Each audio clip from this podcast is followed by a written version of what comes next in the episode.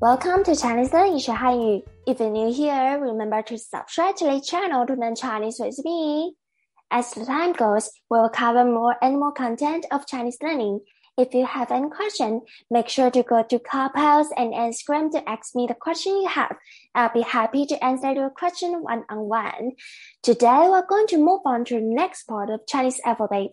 Make sure to practice each alphabet after me so that you will have a beautiful Chinese pronunciation no matter where you're singing Chinese songs or reading Chinese paragraphs or even speaking Chinese in the future. Now I start with the next three. Let me pronounce them one by one for you before you practice it after me. G, K, H. Again. G, K, h. When we pronounce k and h, I mean the second one and the third one here, you will feel breeze come out of your mouth. If you cannot feel it now, don't worry. I'll make an example down below so that you will be understanding. Firstly, go. The g sound is like the g sound of the English vocabulary called glove.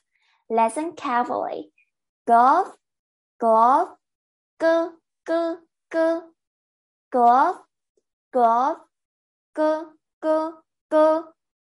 Alright, it's time for you to repeat it after me one more time. Glove, glove, g, g, g. Your turn. Good. Let me move on to the second one. K the k sound is like the c sound of the English vocabulary called campus. Listen carefully. Campus, campus, k, k, k. Campus, campus, k, k, k. Alright, it's time for you to repeat it after me one more time. Campus, campus, k, k, k.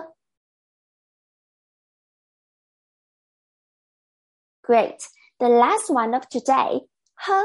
The h sound is like the h sound of the English vocabulary called happy. Listen carefully. Happy, happy, h, h, h. Happy, happy, h, h, h. Alright, it's time for you to repeat it after me one more time. Happy, happy, h, h, h. Nice. Let me read three of them for you. G, k, h.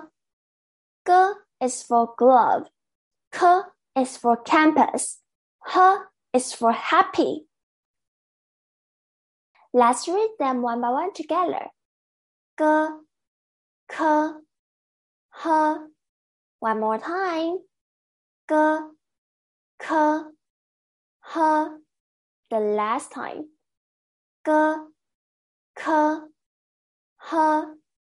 Alright, that's all for our class today. Thank you for joining me. May you have a nice day. If you have any question about this podcast or you have any thought on this podcast, feel free to leave your comment below. See you soon in the next class. Bye bye.